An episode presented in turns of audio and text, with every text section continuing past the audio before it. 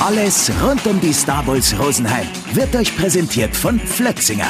Brautradition seit 1543.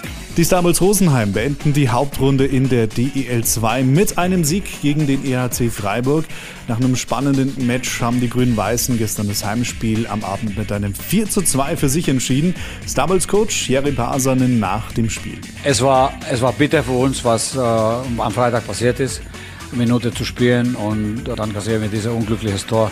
War unser bestes Saisonspiel. Wir hatten alles auf die Waagschale geworfen und richtig gutes Spiel gemacht. Und ja, ist, ist Geschichte jetzt. Auch die Spieler waren sicherlich enttäuscht, was, was war jetzt am Freitag. Und ja, wenn wir noch über heute sprechen, unser Ziel war, die Punkte zu holen und gewinnen, das haben wir getan. Aber trotzdem irgendwie die Freude kommt nicht hoch. Die Star Bulls zeigten eine beeindruckende Leistung, besonders im letzten Drittel, als sie nach dem Ausgleichstreffer erneut in Führung gingen. Das entscheidende Tor erzielte übrigens Manuel Strudel mit einem Empty-Net-Goal kurz vor Schluss.